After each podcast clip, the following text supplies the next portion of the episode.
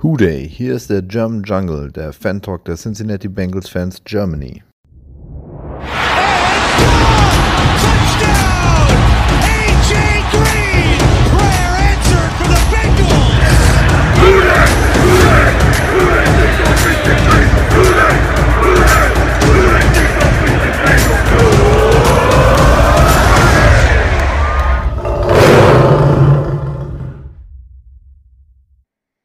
Ja, hallo und eine wunderschöne gute Tageszeit.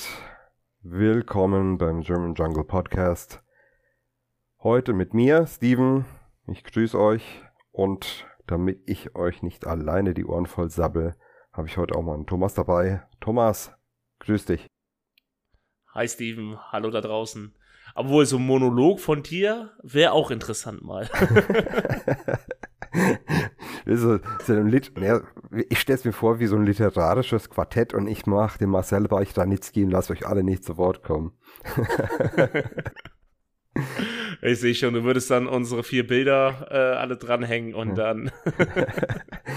Was sie da sagen, ist alles Unsinn. Nein. Ah, rest in peace. Ähm, ja. Gut, äh, jemand, der nicht in Peace restet, sondern sogar wieder zu Fuß unterwegs ist, äh, ist Joe Burrow. Hast du das Video gesehen von seiner äh, Reha? Ja, äh, dass er schon so weit ist, fand ich überraschend. Ähm, klar, es ist nichts ungewöhnlich, dass Profisportler eben halt schnell fit werden nach solchen Verletzungen. Aber dass er jetzt schon ohne Krücken ein paar Meter gehen kann, hat mich auch überrascht. Ja, mich auch auf jeden Fall. Das war ähm, das habe ich dieses Jahr nicht mehr kommen sehen, wenn ich ganz ehrlich bin. Äh, das, ja, das war tatsächlich sehr überraschend, finde ich. Aber äh, das stimmt ja. natürlich hoffnungsvoll. Also vielleicht langt es doch zum Saisonanfang. Man darf ja hoffen. Aber ja, mal gucken, wie die Reha verläuft. Er darf auf jeden Fall nicht zu früh anfangen und ähm, ja, man sollte ihn auch nicht verbrennen. Ne, das, das ist, glaube ich, das Wichtigste. Es ist gut, dass er sehen kann, äh, gehen kann, nicht sehen kann, das hoffentlich weiterhin. Aber er sollte langsam starten. Ähm, da verzichte ich auch lieber die ersten vier Wochen in der Season 21 auf ihn, bevor er zu früh wieder anfängt. Ja, zumal, so wie es ausschaut, haben wir ja jemanden jetzt hinten dran, auf den man sich verlassen kann. Ähm, wo wir am besten auch äh, gleich übers Spiel schwenken. Äh, ja, irgendwas ist ein anderes ist auch noch passiert. Ich glaube, die Steelers haben eine Division. Ja, ist egal. Äh, reden wir übers Spiel. Besser ist. Ja. Äh, und da fällt mir noch ein Fuck des Steelers. Ein Fuck des Steelers äh, mit Herzchen und Weihnachtsstern. ja, ihr hattet hoffentlich ein frohes Fest. Äh, seid alle satt und warm und Überlegt euch, wie ihr im Sommer wieder in Bikini passt, falls ihr einen sagt. Ich glaube, wir haben überwiegend männliche Hörer. Steven, du trägst doch auch Bikinis. Nur für dich. Aber komm, dann oh. lass uns doch einfach mal über das Spiel reden, bevor Leute Bilder in den Kopf bekommen, die sie nicht haben möchten. Äh, ruft mal lieber angenehme wieder hervor. 37, 31 ist die Kiste ausgegangen und eine enge Kiste war's, ne? Wie hast du das ein Spiel ja, verkraftet? War, äh, positiv überrascht, besonders in der ersten Halbzeit, äh, beziehungsweise das erste Quarter. Da haben wir offensiv den Ball sehr gut bewegt, konnten, ich glaube, im zweiten Drive aber schon wieder nicht nichts ummünzen. Ähm, da Seibert immer noch ein paar Probleme hat. Ähm, für mich ist er auch nicht die Lösung ja, aber sonst gut, gut gestartet ins Spiel, bis wir dann ähm, schläfrig geworden sind und Watson ins Spiel kommen lassen haben. Ja, mir, mir scheint es, dass sich dieses Mal äh, so dieser Third Quarter Fluch äh, bisschen auf die andere Seite der Mannschaft geschlagen hat, weil die Offense, die hat ja zum ersten Mal seit Week 4 vielleicht, oder weiß nicht wann, endlich mal wieder im dritten Quarter Punkte aufs Board bekommen, aber es waren sogar 14. Aber die Defense hat gleichermaßen eben auch 14 zugelassen. Ja, also Defense äh, war in der zweiten Halbzeit Schauspieler, Darsteller, Schachfiguren, wie man es nennen will, äh, bemüht, aber ja, ja aber, das Ergebnis kennt man ja. ja aber man muss sagen, äh, Watson ist halt auch echt ein Player. Also, Ja, also er hat, ich glaube, noch mehr die Fähigkeit als irgendein anderer Spieler, auch äh, mehr als Jamar, Lamar Jackson, ähm, das Play innerhalb der Pocket so weit zu verlängern. Also er ist auch einer der Quarterbacks, die sehr schwer zu sacken sind. Wir waren ja ein paar Mal dran, sind gnadenlos auch vorbeigeschossen und dann schafft er es eben halt, ähm, aus der Pocket zu laufen und dann seinen, äh, irgendeinen freien Receiver zu finden. ja, also das war, das war wirklich. Äh, ich hätte ich es gerne genossen, weil es geil aussah, aber leider ging es halt gegen uns. Von daher ging das ein bisschen schwer. Äh, aber ja, das war brutal. Ich meine, Allen hat schon einen super Spieltag hingelegt. Wahrscheinlich das beste Spiel seiner Karriere. Äh, seiner, Auf jeden Fall. Seiner Spielerschaft überhaupt, also seiner Spielerlaufbahn. Also brutal gut. Also auch 371 Yards, aber Watson, das war halt schon sehr, sehr, sehr krass, was er da abgezogen hat. Und ja, wie du schon sagst, ähm, da, Watson ist der offensive Plan in Houston. Und man kann es man kann's drauf bauen. Wenn sie jetzt noch eine Defense bekommen, die den Gegner, ich sag mal, unter 21 Punkte halten können, ist das wieder ein gefährliches Team. Genau. Und ähm, also diese Offense lebt einfach von Jackson und das ist deren Franchise-Quarterback. Äh, gib dem Mann Waffen und das, du hast auf jeden Fall einen Super Bowl-Contender. Ja, äh, wir eine Defense. Ja. Ja. Weil das, Genau. da müssen wir jetzt mal nichts drüber hinwegtäuschen. Ich meine, wir äh, haben keine bahnbrechende Offense gehabt dieses Jahr, nachdem Burrow weg war. Das hat sich gefunden. Das ist auch ein bisschen besser geworden, aber was da gestern passiert ist, das war schon ein starkes Stück mit diesen 540 Total Yards, die wir da auch hingezimmert haben. Hab ich so nicht kommen sehen. In meinem erzwungenen Tipp habe ich das ja auch ein bisschen wiedergegeben. du warst ja da eher äh, in der Richtung unterwegs. Ja, ich kann mich aber an den Tipp gar nicht mehr erinnern. die, die Frage war aber auch damals, da war es noch nicht hundertprozentig klar, dass Allen spielt. Und ähm, hätten wir Finley gehabt, hätten wir auch weitaus größere Probleme gehabt. Ja, also ja, klar, definitiv. Bei allen Respekt vor Finley, ähm, wa- was ein Spiel gegen Pittsburgh angeht, das war genial. Er hat genau das gemacht, was, was er musste, um das Spiel äh, nach Hause zu schaukeln. Aber das gegen Houston, das hätte so nicht funktioniert. Nee, auf jeden Fall haben wir jetzt drei Siege mit von, äh, oder vier Siege mit drei verschiedenen Quarterbacks in der, in der, in der Verantwortung. Äh, könnte schlechter sein. Ja, definitiv. Und jetzt sind endlich auch mal ein paar Serien gerissen, äh, die, finde ich, auch uns zurückgehalten haben, die vielleicht psychologisch tatsächlich hinten drin gesessen haben. Ich denke, da kommen wir nachher nochmal kurz drauf zu sprechen. Und ja, da, da, ich glaube, das war ein immens wichtiger Sieg fürs Team, einfach weil er so hart erkämpft war. Ich meine, die anderen Siege, die waren einfach richtig gut gespielt, aber relativ ungefährdet.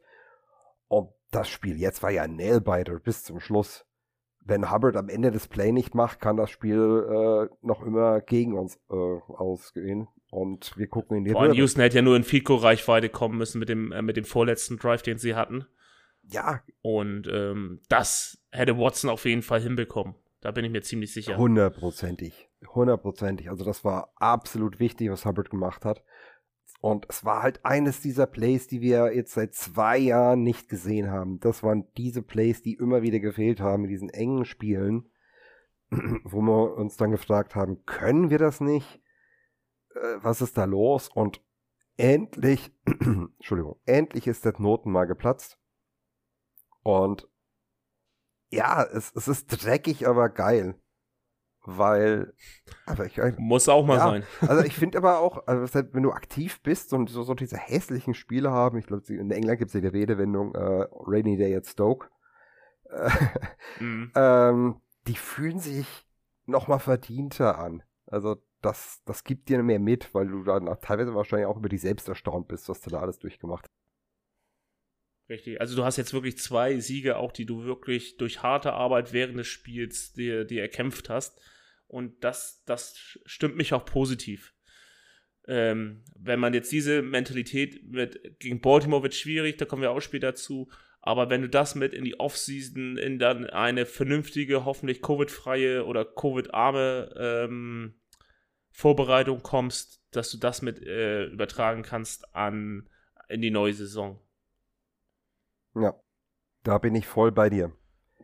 Ähm, aber was, was meinst du, was war der Grund für diesen defensiven Einbruch in der zweiten Halbzeit? War, lag das nur daran, dass äh, William Jackson raus musste? Oder? Also es war ein großer Grund. Also man hat es auch gesehen, ähm, also für mich war es einfach so, wir konnten, der Hauptgrund war, dass wir Watson nicht äh, zu fassen gekriegt haben. Ähm, wenn wir schon mal in der Nähe waren, er, konnte er sich wieder freilaufen, hat die Tackets gebrochen und konnte dann das Spiel finishen. Dann aber auch kam wieder das schlechte Tackling ähm, voraus. Und selbst Bates hatte ein ganz schwaches Spiel, was Tackling angeht, dieses, dieses Mal. Und das sind dann halt viele Faktoren, die dann auf einmal äh, zusammenkommen.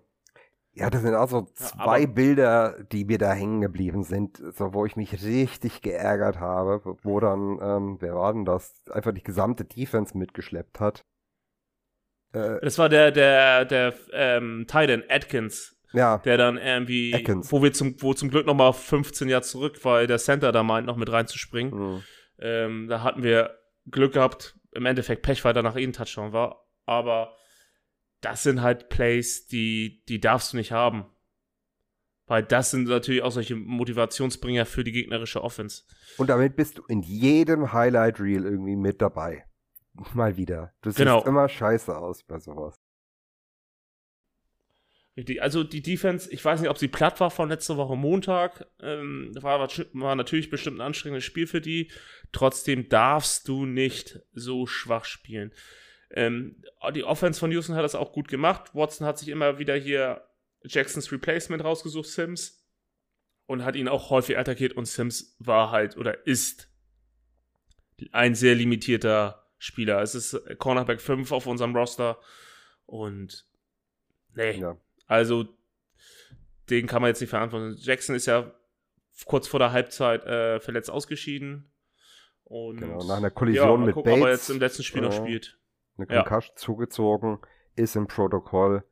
Also sehr gut möglich, dass er auch gegen die Ravens ausfällt. Auf jeden Fall lag das, dass wir so eingebrochen sind, hauptsächlich am sehr schlechten Tackling und ähm, nicht unbedingt am Defense Gameplan, sondern weil wir es einfach nicht geschafft haben, die Tackle zu setzen, da wo wir sie machen mussten. Ja. Besonders ähm, die langen Läufe von David Johnson sind da zu nennen. Ähm, da da sind ja so viele Leute, haben schlechte äh, Linien genommen, um den Typen zu attackieren und dann das Finishen war auch katastrophal schlecht. Ja, da hat mir Logan Wilson gefehlt, weil das habe ich bei ihm dieses Jahr eigentlich so gut wie gar nicht gesehen. Also er hat sowas eigentlich immer unterbunden und ja, äh, wir haben anstatt, also wir haben jetzt in dieser Saison ein paar Teams wiederbelebt. Diesmal haben wir zwar gewonnen, aber dafür zwei Spieler wiederbelebt. Der eine ist äh, David Johnson, wie du schon gesagt hast. Ich glaube, das war sein erstes Spiel über 100 Yards dieses Jahr. Ja, also zumindest Rushing. Ja, ne? Rushing. Ich weiß gar nicht, ob er, kommt, ob er Scrimmage Yards auch schon über 100 hatte, aber Rushing auf jeden ja, Fall. Und Brandon Cooks hat sich mit 141 Yards bei sieben Receptions auch nochmal gesund gestoßen. Da war 50 Yards, eigentlich 50 Yard Catch dabei. Genau, bei dem sah Jackson auch relativ schlecht aus.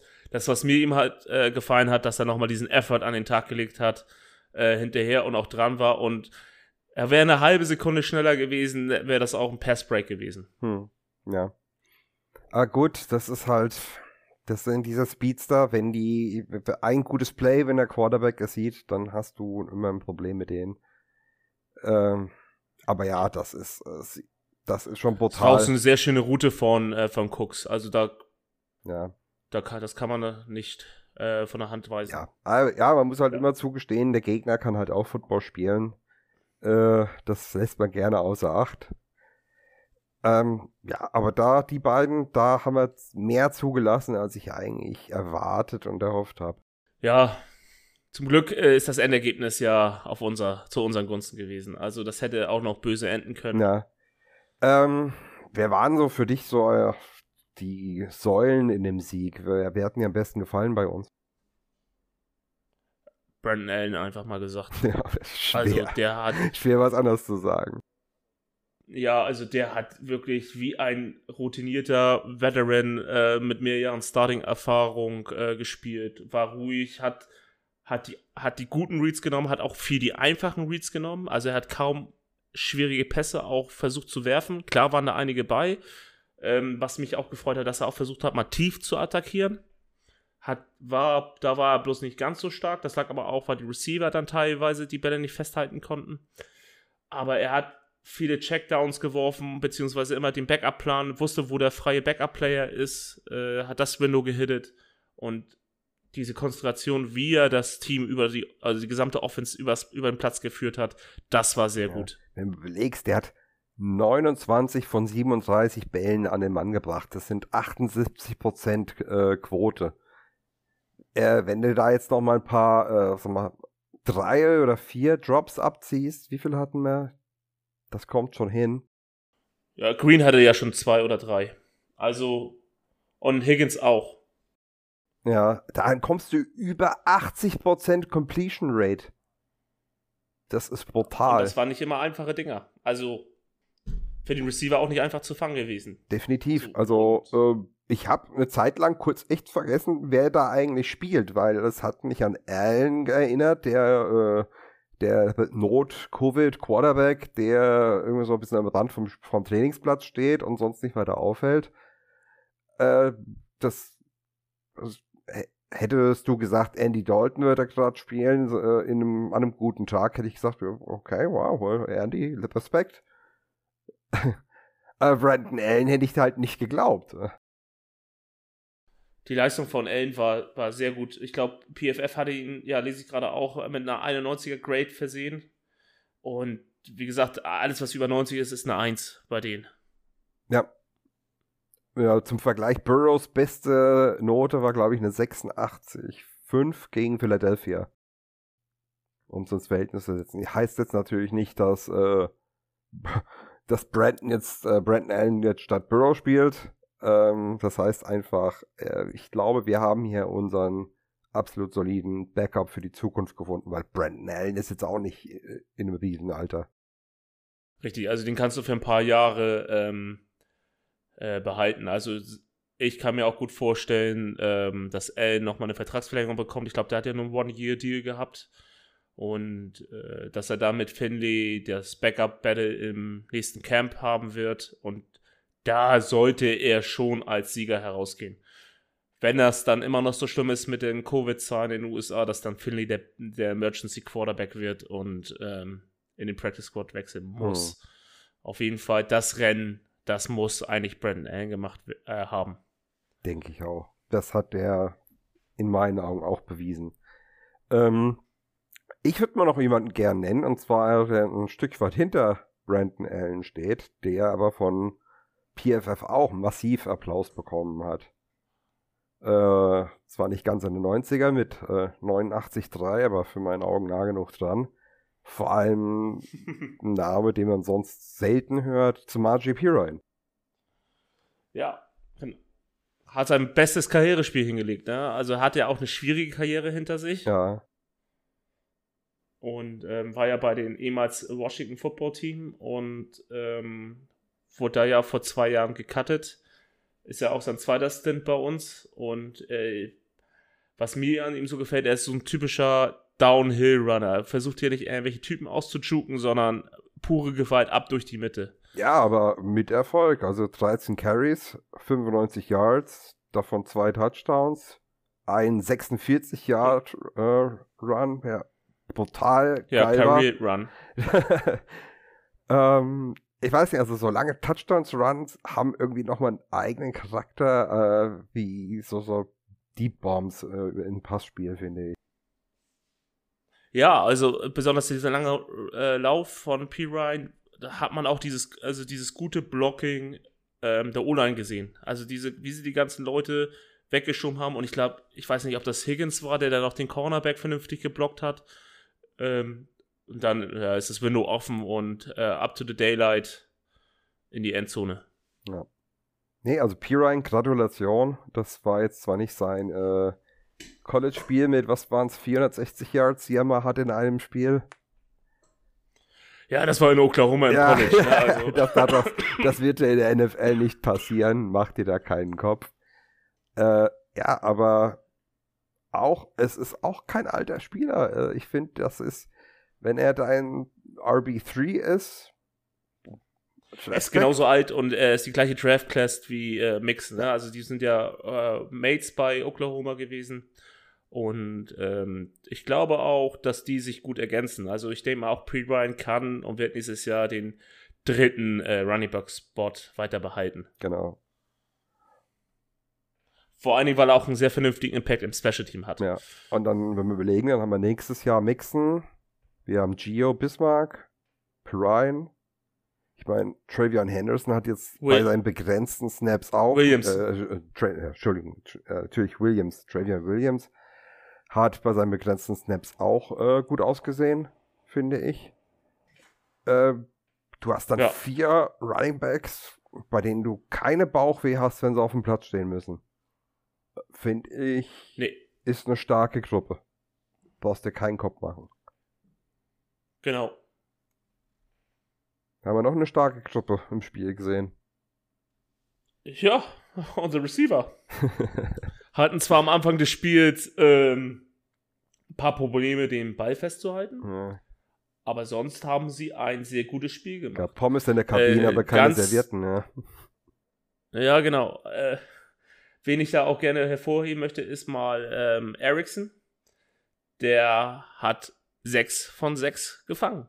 Und zwar auch einige äh, nicht so einfache Bälle. Ja, auch 88 Yards. Äh, Nummer 2 in Rece äh, Receptions hinter Higgins. Der hat fast die 100 voll gemacht mit seinen 99. Und da waren teilweise auch Ja. wieder Dinger. Also bei, dem, bei seinem Touchdown-Catch habe ich mir echt, habe ich kurz gedacht, spielt da äh, Chad Johnson. Das sah von der Körpersprache, von allem genauso aus. Ja. Number 85 is always open. Ja, Ne? ja, also das ist, äh, ich, ich, das war, ich wusste kurz nicht, habe ich vielleicht einen Schlaganfall, äh, sterbe ich gerade, läuft mein Leben an mir vorbei oder sieht das genauso aus wie Chad Johnston? Ja, was in Dallas die 88 ist, ist bei uns die 85. ja, wirklich, äh, ich finde, das ist eine schöne Tradition. Und ich finde, es- das hat aber auch was, das ist, ähm, ja, weil äh, es gibt ja immer wieder Kritik, dass äh, Jerseys Numbers nicht retired werden bei uns. Da haben wir ja nur, äh, ist ja nur eine Number retired des ersten Spielers, den wir hier gedraftet haben. Das war ein Center, aber der Name fällt mir jetzt auch gerade nicht mehr ein. Ja, das ist aber auch. Es Gut, war aber das, auch also, du musst dich 68. doch eigentlich noch dran erinnern. Ist doch, da warst du doch schon Vollblutfan. Ja, da war, da war ich noch platt vom Woodstock. nee, ja. Nein, aber äh, ich finde dieses äh, Retiren finde ich auch, äh, was Nummern angeht, ein bisschen, naja. Sei es drum. Ja, ich Das ist die verstehe Brown schon. Family- oder die wenn es NFL. Ein, wenn es ein wegweisender Spieler deiner Franchise war. Absolut. Wenn der da seine 15 Jahre diese Franchise geprägt und Titel geholt hat, verstehe ich absolut. Äh, ob du da jetzt für einen, äh, was ich, Franchise, Rushing Leader das Jersey retiren musst, weiß ich nicht. Ja, also, und man muss auch gucken, AJ Green hat auch wieder vernünftig, oder solide gespielt, ähm, hat wichtige auch Third Down Conversions gefangen. Und ähm, ja, also er, hat zwar immer noch schwankende Formen, aber er zeigt, dass er immer noch eine Hilfe in, in einem Team sein kann. Ja. Wenn er, wenn er will. Aber ja, ich will jetzt mal ganz ehrlich sein, Ericsson treibt mich in den Wahnsinn. Weißt du, der spielt solide, absolut genau das, was du von ihm erwartest, baut einen Bock, kommt wieder stark zurück, baut wieder ab, macht einen Bock. Und du, du sagst dann, ja, der ist, der ist raus, der, der, der ist nächstes Jahr raus. Und dann macht das uns Spiel. Was machst du jetzt mit dem? Ja, keine Ahnung. Also, wir stehen ja sowieso zwischen sehr großen Veränderungen im Receiver-Core nächstes Jahr. Also, bis auf Tyler Boyd und ähm, T. Higgins ähm, sind ja alle Receiver mit einem dicken Fragezeichen versehen. Ich glaube, Ericsson ist da, ist, ich weiß gar nicht, ist er Free Agent nächstes Jahr? Mm, Lass mich mal schauen. Ich bin der Meinung, sein Vertrag läuft aus. Lass mich mal schauen, das kann ich dir gleich sagen.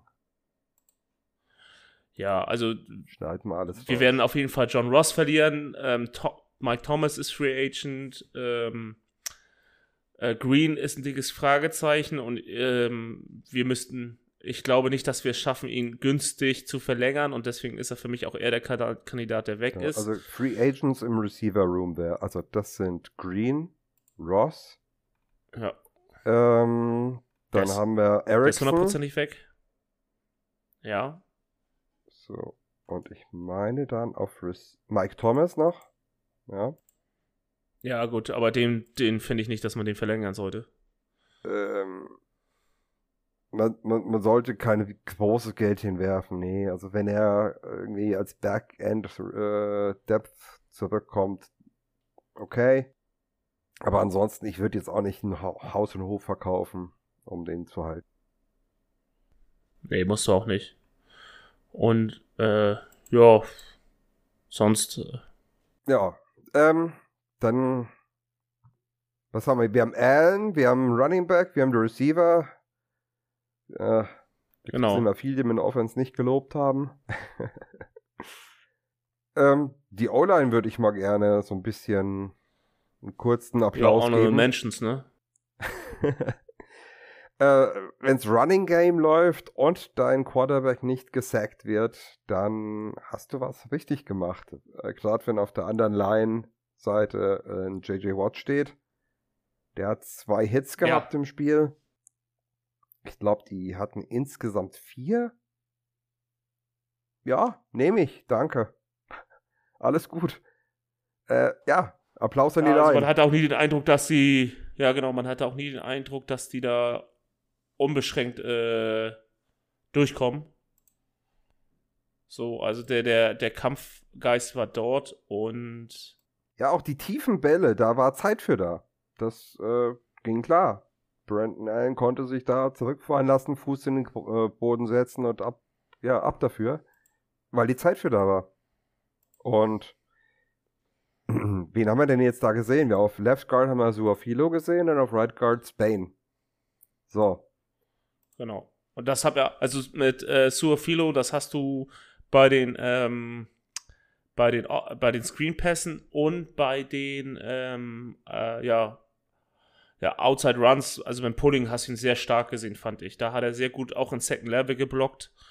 Und das war schon eine ordentliche Leistung. So. Ähm, aber ist das jetzt vielleicht ein bisschen äh, ein schön verpackter Fluch? Überlegt mal, jetzt war, letzte Woche war die O-Line okay, diese Woche war sie gut. Wenn sie nächste Woche auch mal, mal respektables Ergebnis abliefert, ich meine, Clean Sheet werden sie wahrscheinlich gegen die Ravens nicht halten. Aber ja, angenommen, die, das, das, die machen nur einen Sack oder so. Was, was haben wir denn dann in der Offseason? Sagt dann das Front Office, hey, hier, äh, Suafilo, Spain, passt doch. Williams ist dann auch wieder gesund. Äh, Right Tackle ruft mir die Competition wieder aus. Ja, also ich, also Spain sollte man auf jeden Fall halten. Ja, ich habe auch kein Problem, wenn er wieder kommt. Ich hätte gern aber nicht, dass er derjenige ist, auf dem wir bauen, sondern dass er die Versicherung ist oder derjenige ist, an dem die, unser Zukunftsplan äh, vorbei muss. Dann habe ich da kein Problem mit. Richtig, also Spain ist ja auch erst 29, also der kann noch zwei, drei gute Jahre haben. Ähm, also, aber das können wir in der Free Agency Folge ähm, nochmal genauer besprechen. Genau, da gab es auch ein paar äh, Hörerfragen zu, äh, zu Free Agency. Ähm, wir haben jetzt das letzte Spiel der Season vor uns. Ich denke, danach können wir die Diskussion Free Agency starten. Dann können wir auch die Diskussion Draft starten. Alles zu seiner Zeit. Ähm, bleiben wir nochmal beim Spiel. Äh, ja, ich glaube, Genau. Offense haben wir alle beklatscht. Ähm, gab es auf obwohl die Defense eigentlich schwach war, gab es aber auch ein paar Ausnahmen, finde ich. Äh, Darius Phillips beispielsweise, der ist eigentlich sehr schnell, sehr früh ins Auge gesprungen. Ja, hat ein Bombenspiel Mal gemacht. wieder. Also, äh, mal wieder, genau. Also, das ist ein Cornerback, den kannst du ha, auf jeden Fall zu der soliden Nummer 2 äh, heranziehen, wenn er so weitermacht. Also für Nummer 1, das glaube ich nicht, dass es reicht, aber als für einen guten Nummer 2 Cornerback, da ist er gerade auf dem, auf dem besten Wege. Ja. Vor allen Dingen, er kann ja nicht nur, er kann ja beide spielen. Er kann ja Outside und sogar auch Nickelback spielen. Ja, stimmt. Jetzt will ich meine Hörerfrage vorgreifen.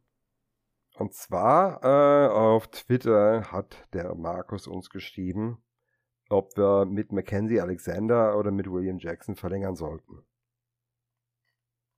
Jetzt ist die Frage, kann Darius Phillips einen der beiden ersetzen? Und äh,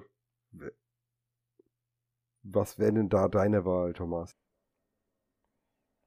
Also ist eine ganz schwierige Sache. Ähm, die kann ich jetzt noch nicht beantworten. Es hängt sehr viel davon ab, wie du mit äh, William Jackson planst. Und das ist äh, gerade das, weil solange du die Cornerback 1 nicht äh, besetzt hast, brauchst du dich nicht um den Nickelback prügeln. Oder Gedanken mhm. machen. Solltest du zwar, ja, solltest du schon, aber du solltest den Fokus auf dein Nummer 1 Cornerback legen. Wenn du jetzt sagst, ähm, Trey Waynes ist nächstes Jahr mein Nummer 1 Corner und Phillips ist mein Nummer 2 Corner, dann musst du natürlich dran setzen, dass du Mackenzie Alexander einen Vertrag mhm. gibst. Aber äh, einigst du dich mit Jackson? Hättest du Bauchweh damit? Mit der Kombi? Waynes Phillips? Oder wäre das cool? Bauchweh nicht. Äh, ich weiß nicht, wie Waynes drauf ist, mhm. ne? Das ist ja halt die Frage. Er wird dieses Jahr nicht spielen. Mit Jackson und Phillips auf 1 und 2 weißt du erstmal, was du hast. Ja, und Waynes hat ja, äh, kam ja auch aus einer Vikings-Defense, also die nicht gerade also überragend ausgesehen hat. Äh, ja. Aber man muss auch gucken jetzt mit Alexander. Also ich würde mich schon freuen, wenn wir ihn verlängern, aber nicht um jeden Preis. Da bin ich bei dir. Also wenn Alexander viel will und deswegen woanders hingeht und wir sagen, okay, hier Phillips äh, ist stattdessen hier äh, Slot Corner, habe ich keine Schmerzen mit. Es ist nicht mehr so stark gegen den Run, aber dafür finde ich Phillips in Coverage wesentlich besser. Und du kannst ihn auch ein bisschen flexibler einsetzen, weil er hat ja schon ein paar Mal gezeigt, auch als Blitzer ist er sehr, sehr eklig äh, zu verteidigen, äh, also zu blocken. Ähm, Wenn es darauf hinausläuft, dass wir mit Jackson halten und Alexander geht, dafür Phillips dann eben äh, Nummer 3 ist, beziehungsweise Slot, da ja, komme ich mir klar. ja, also das sind äh, auch solche Sachen, die, die noch so weit in der, in der Ferne sind. So, ähm, man muss schauen, was, was wirklich nach der letzten Woche oder nach nächster Woche, nach Woche 17 passiert. Äh, also ich glaube zumindest Zach Taylor hat seinen Job sicher. Die Frage ist, was passiert in seinem Coaching-Staff? Mhm. Kann sein, dass er sich von Amorumo trennt. Ich glaube es zwar nicht, aber das ist was anderes. Und dann kommt ein neuer Defense-Coordinator und der muss ja auch sagen, was er will. Will er die Spieler behalten, will er nicht? Und dann kommt natürlich die ganze Sache, ähm, was sagt unser Portemonnaie? Hm. Ja, aber ich, ich denke, falls so kommen sollte, dass Anno Rumbo gehen muss, sei, weil äh, ähm, Zach Taylor ihn feuert oder weil Zach Taylor ihn feuern muss, äh, wird man keinen Defensive Coordinator holen, der sagt, okay, ich mache hier defensiv den absoluten Rebuild. Das ist, glaube ich, eine Sache, Nein, die sie nicht haben wollen. Das ist ja auch wenn vom Headcoach gesteuert. Genau, ähm, also deswegen denke ich, er wird eher ein Defensive Coordinator kommen, der nicht sehr viel ändert. Der sagt, ja, mit dem Personal, was ihr da habt, äh, mit zwei, drei Ergänzungen kann ich damit arbeiten. Das System, was ihr dir überlegt habt, äh, ich glaube, da kann ich was daran anpassen. Ähm, ja, aber das äh, Zukunftsmusik. Zukunftsmusik. Genau, der letzte Defense-Gewinner, den ich noch habe, ist Hubbard. Da haben wir ja eben schon ganz viel äh, drüber gesprochen schon. Ähm, und einfach nur so mal seine Stats. Ähm, hat ein Sack, ein, also ein Strip-Sack-Fumble hat er vorgesagt. Den hat Hunt dann ähm, äh, recovered. Er hat einen Pass deflected und war, hat dreimal den, äh, den Watson gehittet. Ja, also ich finde auch Hubbard jetzt, wo er wieder in Form ist, spielt stark auf. Äh, Carl Lawson profitierte auch sehr von. Äh, letzte Woche gegen die Steelers ein bisschen mehr als äh, gestern. Aber diesmal ja. hat eben äh, Hubbard eben mehr zugelangt. Das kommt ja auch immer ein bisschen auf die Matchups drauf an und aufs Scheme. Äh, es, ja, es sieht aus wie ein Tandem, auf das man sich verlassen kann. Da wenn wir vielleicht noch einen Situational Pass Rusher da hinten dran bekommen, da, da, da, da hätte ich, da hätte ich also schon Lust du hast drauf. zumindest eine solide Grundlage mit beiden, wenn beide fit Ja. sind. Ja, aber Sam Hubbard ist jetzt natürlich nicht der Speed Rusher. Äh, das heißt, bei Third and Long kannst du ihn dann durchaus mal in die Mitte ziehen oder vielleicht auch mal eine, eine kurze Pause geben und dann kannst du halt einen reinbringen. Kräftig genug ist er ja auch dafür, dass er über die Dreier-Technik rushen Ja, kann. genau, Also, richtig, ja, definitiv. Ähm, deswegen, äh, und gerade neben dem Reader, dürfen wir ja nicht vergessen, den guten Mann, auch wenn er auf Injured Reserve steht, da hat er auch noch mal mehr Chancen, um Pass Rush eben reinzugehen, weil da schon ein dickes Knoll neben ihm entsteht mit drei Mann. Ja. ja Gut, hast du noch einen Gewinner? äh, auf dem Platz nicht. Äh, neben Platz muss man Zach Taylor gratulieren. Ähm, fand ich, das war ein richtig schön gecalltes Spiel. Also offensiv, defensiv äh, macht er ja jetzt, äh, macht er nicht. Ähm, wobei das defensive Playcalling jetzt nicht schlecht war. Es, ich fand es nicht, äh, ich fand es jetzt nicht irgendwie groß Nein, das. Playcalling war nicht Äh, schlecht. aber offensives Playcalling also fand ich er war hat sehr gut. auch ja, und zum defensiven, defensiven Playcalling, er hat Blitze, äh, ähm, Amoruma hat Blitze zum richtigen Zeitpunkt gecallt, auch ähm, jetzt hier im dritten, vierten Quarter. Und ähm, da lag es wirklich ähm, an der Ausführung der Plays. So, man darf ja auch nie vergessen, Defense ist, was das angeht, ja auch immer schwieriger, weil wir reagieren als Defense-Spieler ja ähm, nur und agieren nicht. Oder äh, doch in der Line und mit dem Blitz agieren wir, aber solange wir der Ball in der Luft ist oder der Lauf ist, sind wir ja nur noch in der Reaktion. Ja. Und das macht die Sache ja auch ein bisschen schwieriger. Aber wieder zu Genau. Taylor. Ähm, ja, und vielleicht, äh, wie du schon meintest, vielleicht steckt da auch noch ein bisschen eben die, die kurze Woche in den Knochen. Äh, ja, Taylor, klasse Playcalling. Äh, ersten Auswärtssieg geholt nach zwei Jahren. Äh, Entschuldigung wegen der Spitze. Ähm, aber ja, endlich ist er da. Vielleicht ist jetzt dieser Teufel vom Buckel, ähm, was gibt's für Redewendungen, die wir da noch benutzen könnte. äh, endlich ist das mal durch ähm, wir haben den ersten One-Score-Win auch noch mit obendrein. Ähm, also wirklich die erste eng umkämpfte äh, Kiste, die wir da für uns entschieden konnten, entscheiden konnten. Und auch gleichzeitig noch den ersten Back-to-Back-Win. Ähm, ja, es fühlt sich mal schön an, irgendwie entspannt ein Bengals-Fan zu sein. Und das so nach einer kurzen Woche gegen die Ärztewahlen auch noch zuvor. Äh, ja, ja, es ist.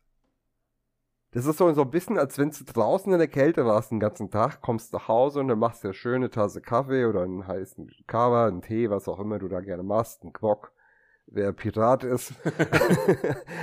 ähm, und dann stellst du dich damit irgendwie schön in der Decke an, ans Fenster, guckst raus und denkst dir nur, ja, war schon scheiße da draußen. Aber alles ist gut. Also, weihnachtlicher Gedanke mal Ja. für heute. Ja, wie ist denn deine Prognose? Ähm, konnte sich Taylor mit den zwei Siegen Ja, jetzt retten? Definitiv. Falls sein Stuhl intern wirklich denn überhaupt gewackelt hat. Ähm, damit, also ich denke, allein schon mit dem Sieg über die äh, Steelers ist er gerettet. Wir dürfen nicht vergessen, elf Niederlagen in Folge. Über mehrere Coaching-Staffs. Also ich hatte jetzt auch noch gelesen, dass ähm, die beiden Siege für Taylor, also vom, aus dem Lockerroom soll es herausgekommen sein, dass die beiden Siege auch für Taylor gewesen sind. Ja, kann ich mir sehr gut So. vorstellen. Weil, wie gesagt, wir dürfen nicht vergessen, die Spieler loben ihn immer noch in den höchsten Tönen und die wollen, dass der bleibt. Und ja, ähm, ich wüsste nicht, wieso ich ihn da widersprechen sollte. Ich finde, die Entwicklung ist, geht immer bergauf. Es, natürlich gibt es immer wieder einen Einbruch, wenn sich ein wichtiger Spieler verletzt ähm, oder ein Spiel einfach mega zu deinen Ungunsten läuft. Einfach Pech, wie wir gesagt, du fummelst deine ersten drei Ballbesitze. Das ist scheiße. Das, das, klar, das wirft dich zurück, aber du musst dann wieder hochgehen. Es darf nicht in eine Abwärtsspirale enden, wie bei manchen anderen Teams oder wie bei uns auch schon in der Vergangenheit. Äh, und das hab, eine ne Spirale habe ich nie gesehen. Ähm, und ich denke, Taylor ist definitiv wieder da. Wie es generell im Coaching-Staff ausschauen wird, schauen wir da mal. Sehen wir einen anderen Zeitpunkt mal drüber. Könnt ihr gern mal eure Meinung dazu auch uns mal schicken. Welche Coaches wollt ihr behalten? Welche sollen gehen? Welche sollen vielleicht kommen?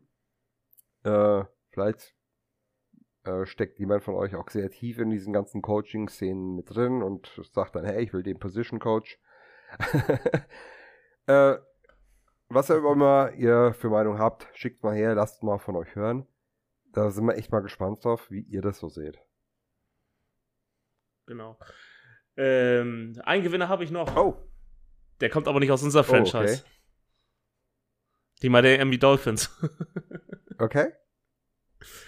Und somit haben sie ein, mit unserem Sieg haben sie einen Top 5 Pick. ja, stimmt, stimmt, ja. Und im besten Oh. Fall, weil ähm, die Texans spielen gegen Titans, haben sie sogar einen Top 3 Pick. also den dritten. Also, wie bitter ist das denn eigentlich? Du gehst als Playoff-Team in die Season, dann passiert Scheiße, dein, dein Head Coach slash GM verkauft Haus und Hof für Peanuts. Keiner kapiert, was er da wirklich macht. Deine Season läuft total den Bach runter. Und was du dann bräuchtest für ein Rebuild, diesen frühen Pick, der dir diese Saison wenigstens halbwegs wieder gut macht, den hast du vorher schon weggetradet für ein Team, das jetzt in die Playoffs zieht. Wahrscheinlich. ja. Ey, das ist. Ey, das. Ich, äh, also ich, ich meine das nicht hämisch, ich leide wirklich mit den Texans-Fans, weil das ist wirklich bitter. Äh, das wünsche ich keinem außer den Steelers. ähm, nee, wow. Ähm,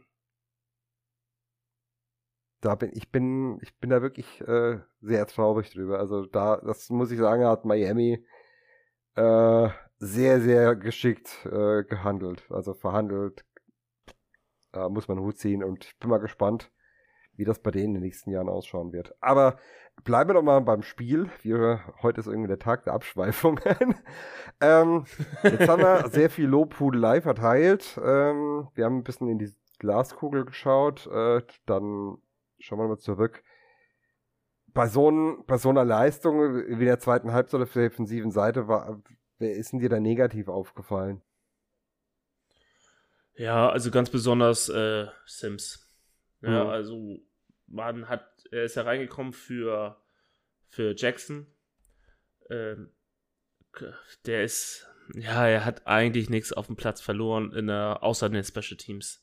Also er sah, sein Tackling war in Ordnung, ja, aber sein, sein Coverage-Verhalten war miserabel und er war eben halt auch oft, also Houston hat ihn, hat ihn schnell als, als die Schwachstelle erkannt und hat ihn so oft attackiert, wie sie konnten und äh, haben das dann auch clever ausgenutzt. Also das war, ja, also man kann jetzt Sims auch keinen großen Vorwurf machen, er ist einfach sehr limitiert. Ja, ja sehe ich auch so. Das ist halt, äh, äh, ich versuche ein gutes Beispiel zu finden. Das ist, wie wenn im Büro alle krank sind und auf einmal der Azubi an den Laden schmeißen muss. Äh, Das wird nicht gut ausgehen. Ja, so kannst, aber er macht Ja. sein Bestes. Mehr kannst du von ihm nicht erwarten. Er, Genau, also Effort will ich ihn auch nicht abstreiten, aber man hat eben halt auch gesehen, wie limitiert er ist. Er konnte keine Leute eng, eng decken, äh, selbst in der Zone war er viel zu soft. Und ähm, ja, das waren dann auch easy Catches für die Receiver. ja, und äh, was Run Game angeht, da muss ich mal persönlich also mal Josh Bynes nennen. Hatten wir ja vorhin kurz. Äh, sah bei David Johnsons äh, 38-Yard-Lauf sehr alt aus. Er wirkt platt.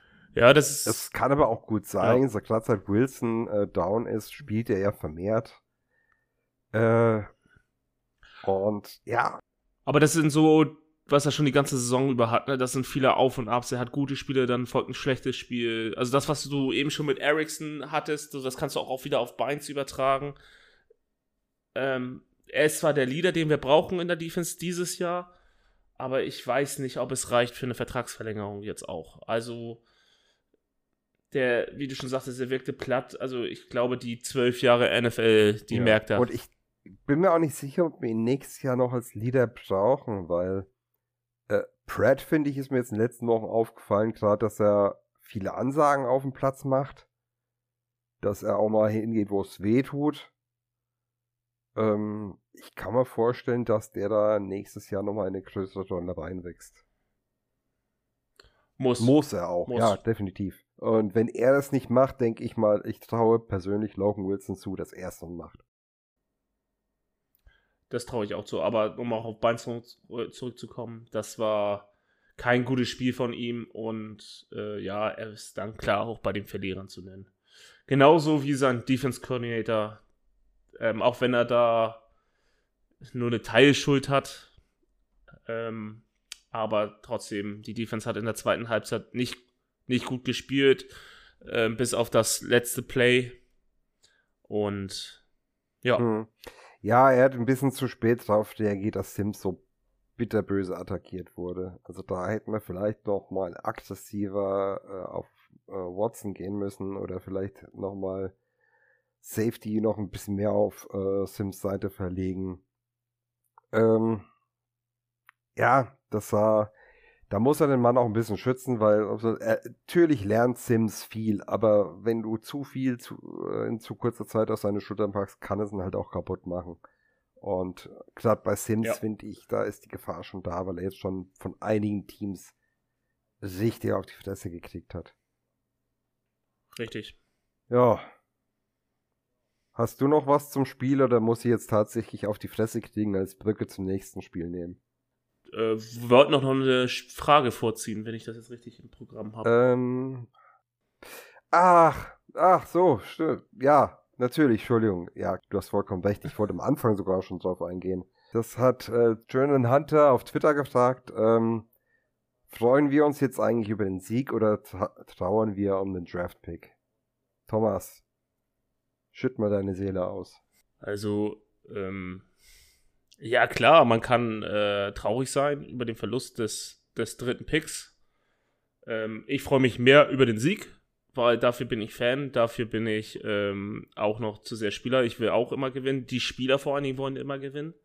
Ähm, kein, kein Spieler spielt für, für den Draft Picks des Franchises, wer dann eventuell sein Replacement ist.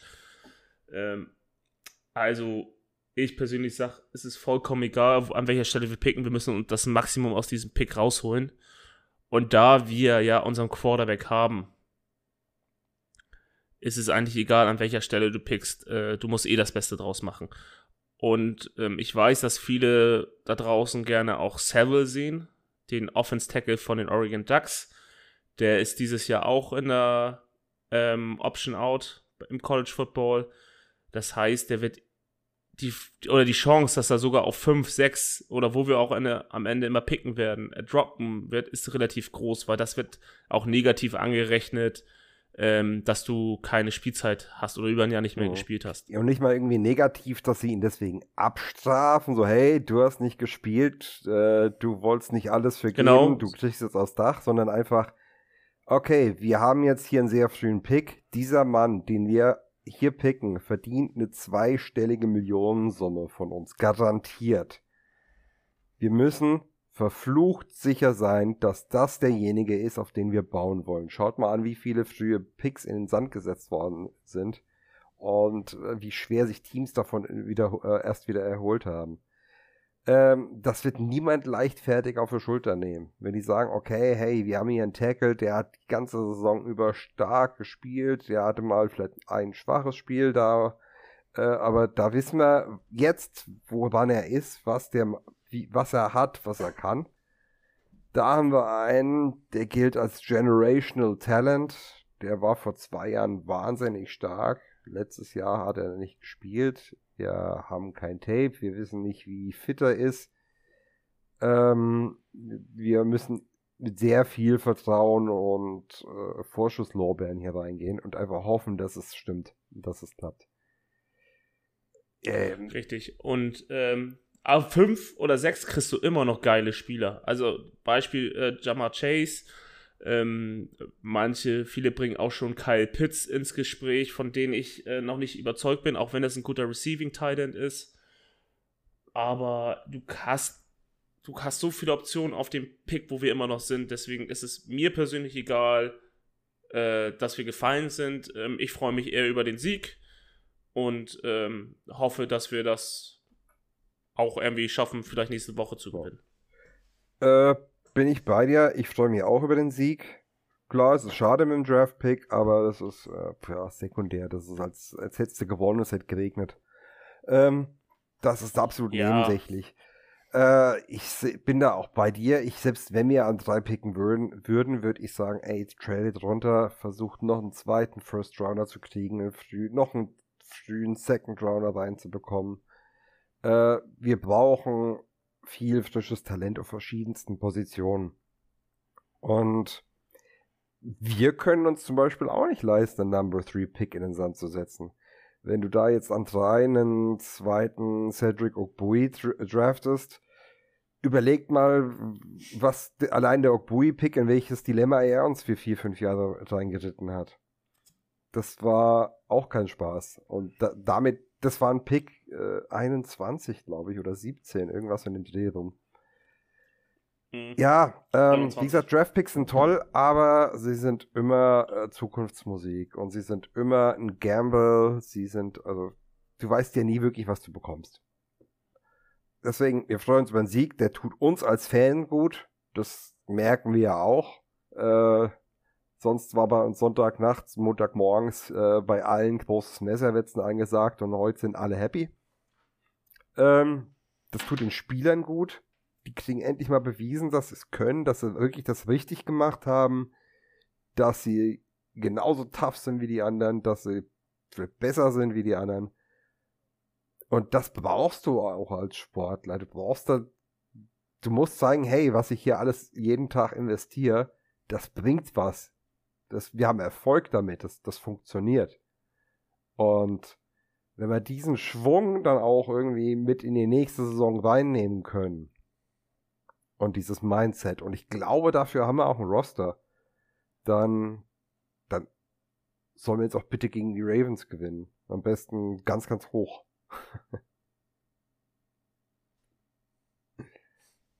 ja.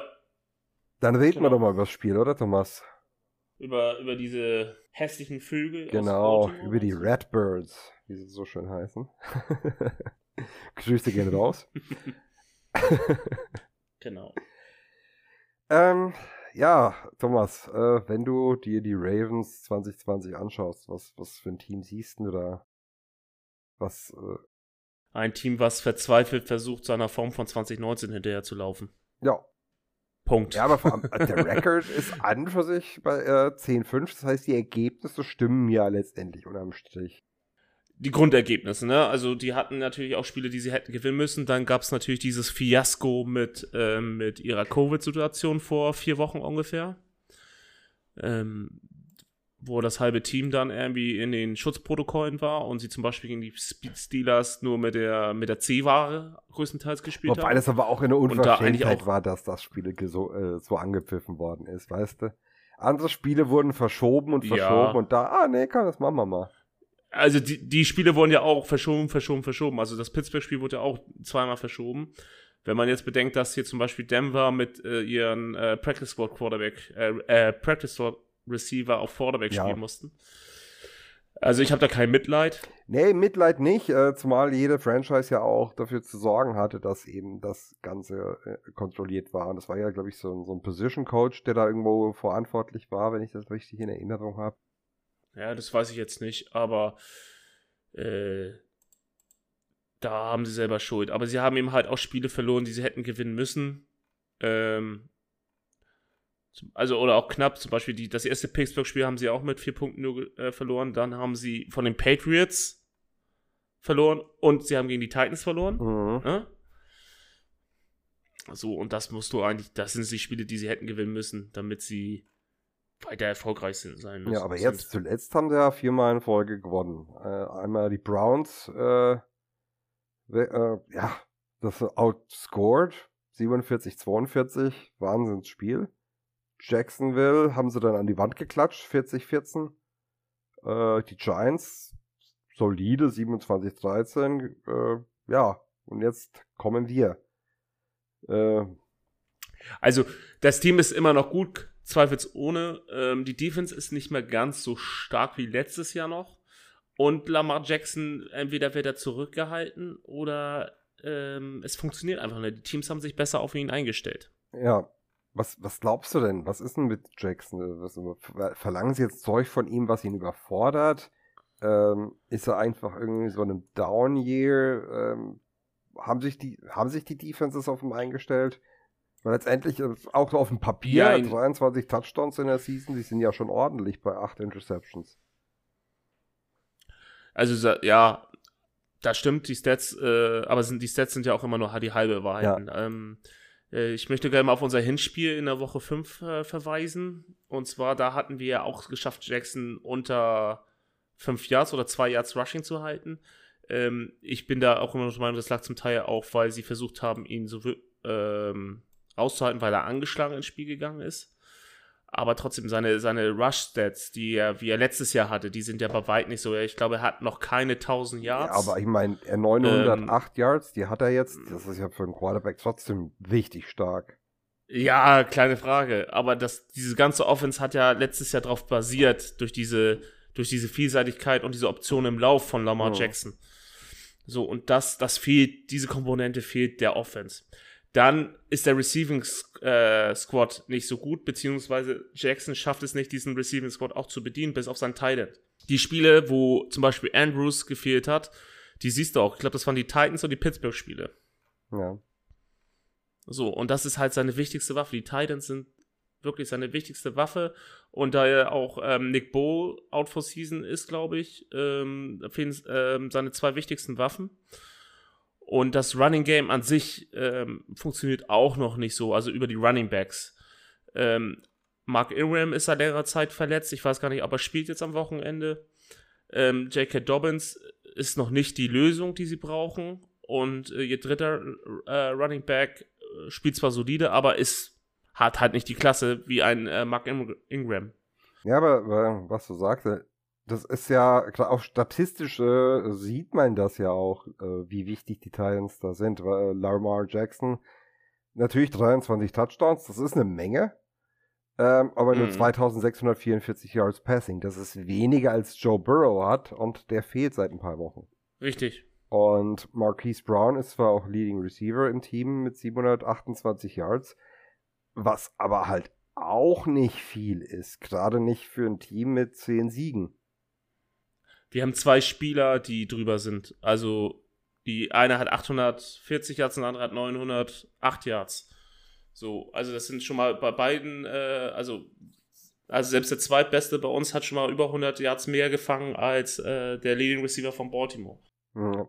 Also die ganze Offense stockt. Sie ist immer noch brandgefährlich, aber sie stockt. Ähm, es werden, also äh, Jackson macht, finde ich, viel mehr Fehler. Ähm, er versucht auch, ich glaube, das liegt auch daran, dass er versucht, ein besserer Passer zu sein, als er eigentlich ist. Und eben halt nicht mehr so häufig diese Option nimmt, raus aus der Pocket und den Rest mache ich mit meinen Füßen. Klar, wenn er offenes Field hat, ist er immer noch brandgefährlich. Ich glaube, der gefährlichste Spieler der gesamten NFL. Aber es, es wird weniger zurzeit. Ja. Ja, mal gucken. Ähm, wie sieht's denn bei denen auf Defense auf? Machen die. Sie sind ja nicht mehr so stark wie letztes Jahr. Äh, wo sie haben ja in der Free Agency ordentlich zugelegt. Allein äh, Kelly Campbell, äh, das ist ja schon mal eine Ansage. Was, äh, wie siehst du denn deren Defense? Äh, haben wir da irgendwelche Schwachpunkte, die wir vielleicht ausnutzen können, oder wird das ein harter Kampf? Uff, uff. Das wird ein harter Kampf. Also, ähm, jetzt Campbell ist äh, Fragezeichen, also beziehungsweise wird wahrscheinlich spielen, aber ist angeschlagen. Ähm, die D-Line an sich ist immer gut. Dann haben sie jetzt mittlerweile einen Yannick Ngakwe ähm, auf der Edge-Position. Und äh, mit Matthew Judon auch immer noch ähm, einen vernünftigen äh, Outside Linebacker, der auch sehr effektiv im Rush sein kann. Ähm, dieses Jahr hat er ein paar Probleme, ist nicht so ganz produktiv. Aber trotzdem, sie haben mit Patrick Queen einen, einen Rookie Inside Linebacker, der die halbe, der jetzt schon sehr weit ist, ähm, klar immer noch äh, Rookie-Fehler hat, aber trotzdem sehr gut spielt über die Saison hinweg. Dann Marcus Peters und Marlon Humphrey für mich ähm, eins der besten, wenn nicht sogar das beste Cornerback-Tandem der Liga. Und also an sich die Defense ist immer stark. Und wir haben es ja gesehen, wie sie Joe Burrow ähm, mit ihren ganzen Disguising-Kram ähm, äh, verwirrt haben. Ja. ja, was meinst du, wenn sie wieder wie beim letzten Spiel die gesamte Secondary äh, blitzen lassen? Oder werden sie denken, gegen Allen brauchst du das nicht machen? Äh, oder da ist es das Falsche? Also ich denke mal, sie werden passiver sein gegen, äh, gegen Allen also pass passiver, was ihre Disguising angeht, sondern wirklich mit einem äh, äh, Freeman, Foreman oder auch Five-Man Rush kommen, ähm, weil sich die Fenster, weil sie auch die Fenster relativ gut schießen können.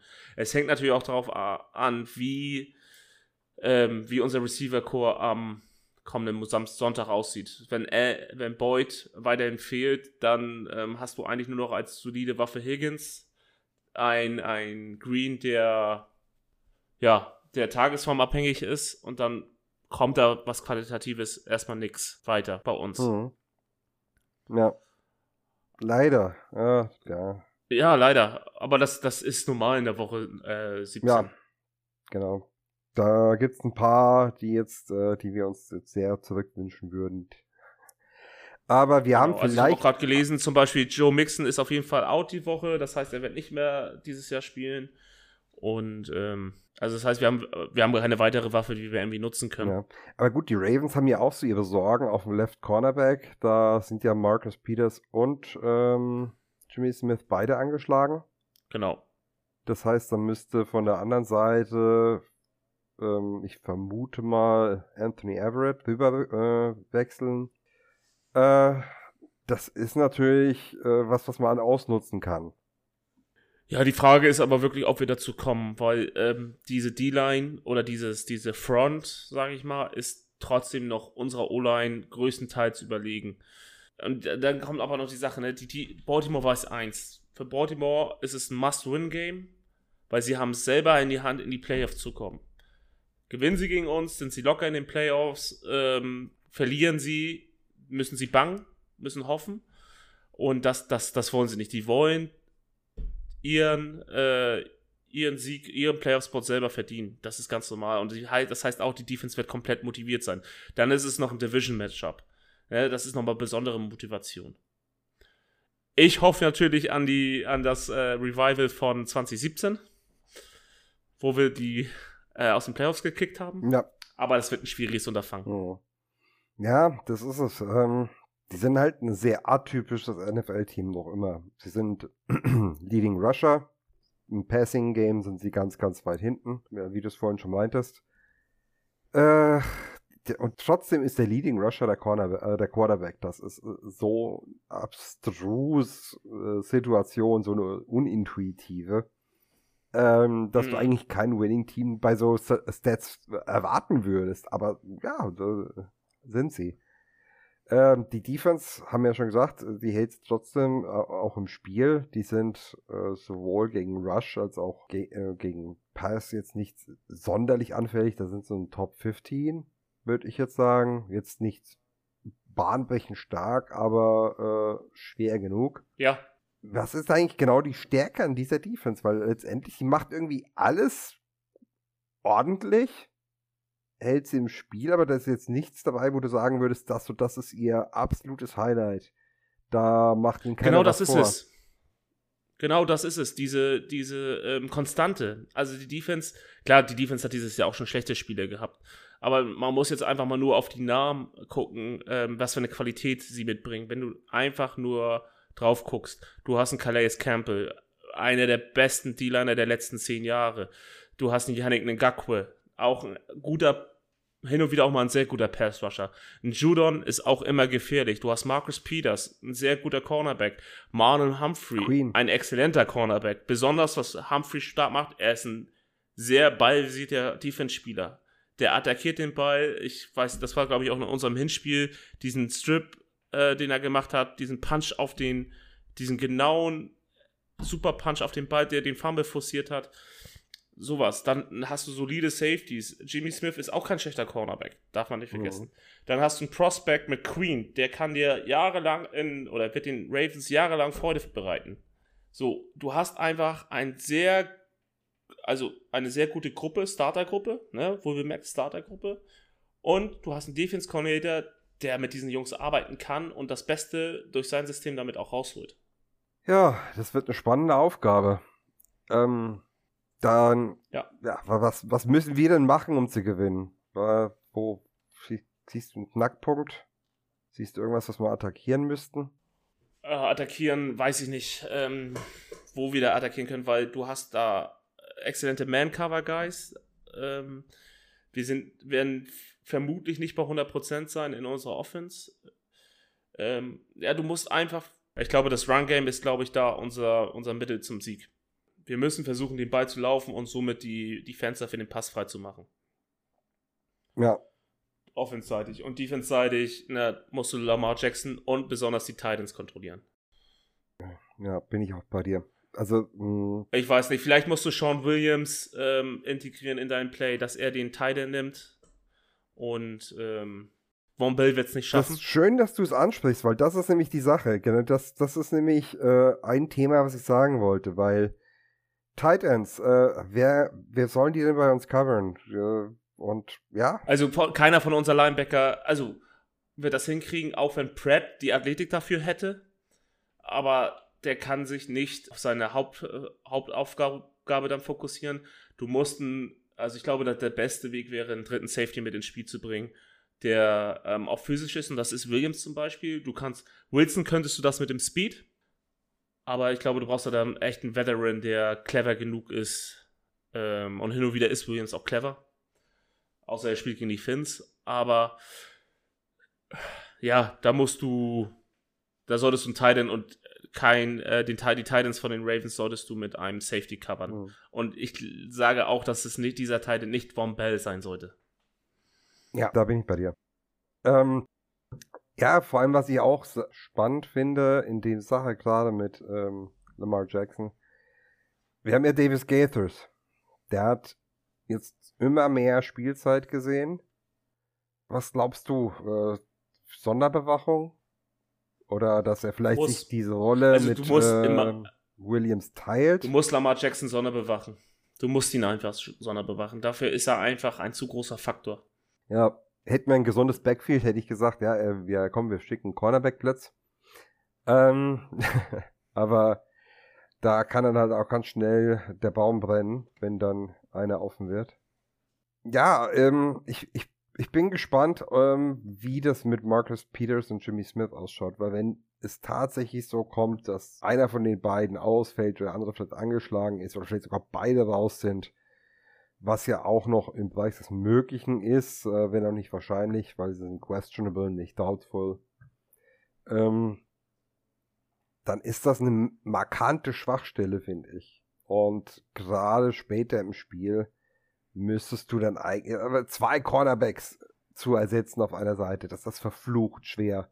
Und wenn wir dann wieder so viel passen wie jetzt vielleicht im letzten Spiel, dann sehe ich da auch spät Erfolg. Gerade was Allen da mit tiefen Pässen gezeigt hat.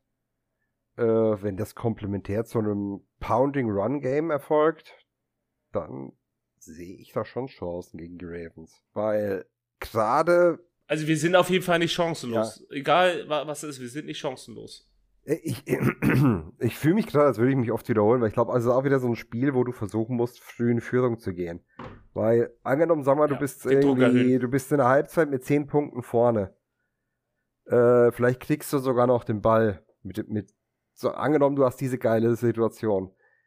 Was glaubst du, was da äh, plötzlich äh, das Muffenbrummen auf der Ravens Ersatzbank äh, anfängt?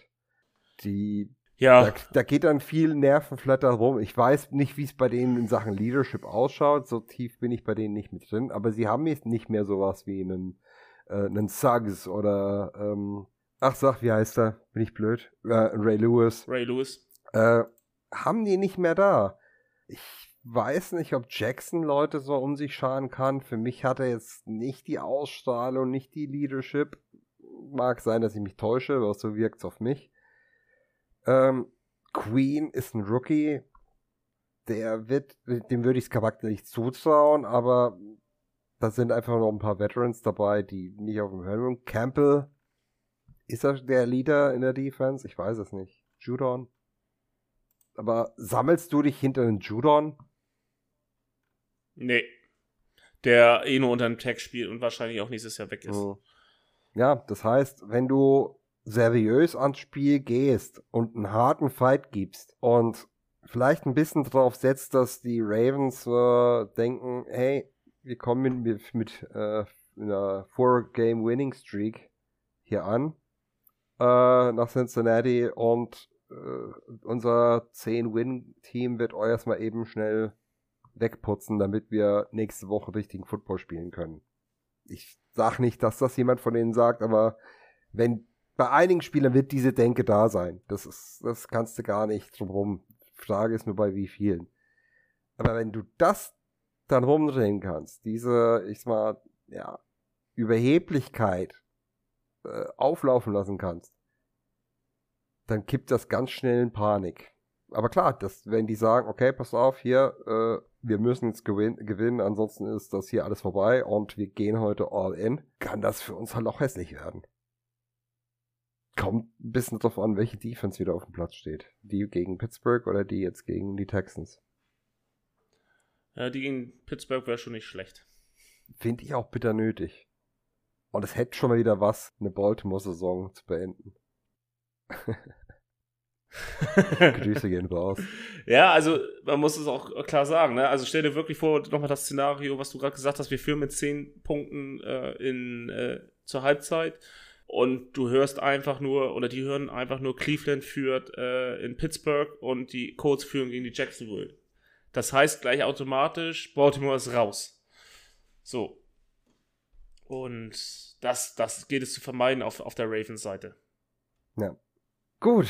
Ähm, ja, da sind wir eigentlich durch. Ich habe jetzt auch nochmal überlegt, irgendwas Besonderes. Äh, ja, Kicking-Situation braucht man nicht eingehen. Das geht gegen die Ravens, da wissen wir genau, wie es läuft. ähm, da braucht man nicht mit rechnen, dass die irgendwelche Field Goals verballern. Das heißt, wir müssen die auch aus der eigenen Hälfte raushalten, sogar weit aus der eigenen Hälfte und das wird schwer. Ja, was sagt dein Bauchgefühl, Thomas? Mein Bauchgefühl sagt, wir verlieren. Meine Hoffnung stirbt aber zuletzt. Das ist bei mir komisch, weil mein Bauchgefühl sagt, wir gewinnen das. Mein Kopf sagt, nee, nee, nee, lass mal gut sein, das, das wird nix, ich glaub da nicht dran. Aber mein Bauch sagt, nee, nee, den hauen wir auf die Fresse. Vielleicht schaffen sie es trotzdem noch in die Playoffs, also dann, da, da gibt ja noch, äh, an, die, ich glaube, die äh, Browns müssten gewinnen, um äh, vorbeizuziehen. Das ist ja auch noch nicht äh, garantiert dass die das packen. Ähm, ja, vielleicht liegen die Browns auch in der Halbzeit massiv hinten und die Ravens äh, sagen, hey, okay, es ist scheißegal, wir können mal ein bisschen Halbgas fahren, wir können in Q4 können wir mit dem Backup spielen. Kein, dann ist da auf jeden Fall ein Sieg drin, finde ich. Hoffen wir es.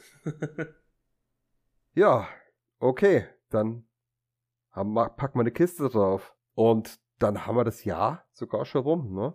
Die Season ist da. Ja. Ja, das heißt, wenn wir das nächste genau, Mal uns also sprechen, ist die Season für uns vorbei. Dann gibt es dann noch Playoffs. Für uns direkt uninteressant. Ja, da reden wir dann vielleicht äh, im Jahr drauf wieder mit. Aber ja, vielleicht. Ja, die nächste Folge nehmen wir ja nach der nächsten, nach dem letzten Spiel auf. Also können wir es eigentlich jetzt schon mal ansagen wenn das nächste Spiel vorbei ist, setzt euch mal auf Facebook, Twitter, kommt auf den Discord und schickt uns einfach mal eure Top 3 Erinnerungen dieser Season. Also können Plays sein, können Moments sein, was auch immer. Hauptsache ist irgendwie äh, Bengals related. Was sind eure Top 3 Bengals Moments 2020? Und dann beenden wir das ganze Jahr ein bisschen positiv. Und können froh sein, dass wir diese Seuche hinter, ja, Seuche ist ein blöde Wort, weil wir jetzt hinter uns gelassen haben. Ist aber Seuchen, ja. Das ist, äh, denke ich, ein ganz guter Hashtag für 2020. Und mit einem positiven Ausblick ins nächste Jahr starten. Genau. Dann. Mehr können wir nicht kaputt machen hier, ne? Haben wir es, ne? Wir haben es, ne? Ja, ich denke schon. Ja. Ähm, alles klar. Wir werden alles geben, dass das Ding hier auf jeden Fall noch dieses Jahr rauskommt. Ähm, deswegen wünschen wir euch einen guten Rutsch. genießt Genau, die auch von mir. eventuellen Fei äh, Feiertage, die ihr jetzt momentan gerade alle habt in Urlaub. Kommt gut rein, sauft nicht so viel. Und ja, wir quatschen uns dann spätestens im nächsten Jahr. Thomas, war mir ein Fest. Ja, schönen Abend, schönen Tag, wann auch immer uns ihr hört. Bis zum nächsten Mal. Danke, Thomas. Danke an euch fürs Zuhören. Good fight, good night. Who day and fuck the Steelers. Fuck the Steelers.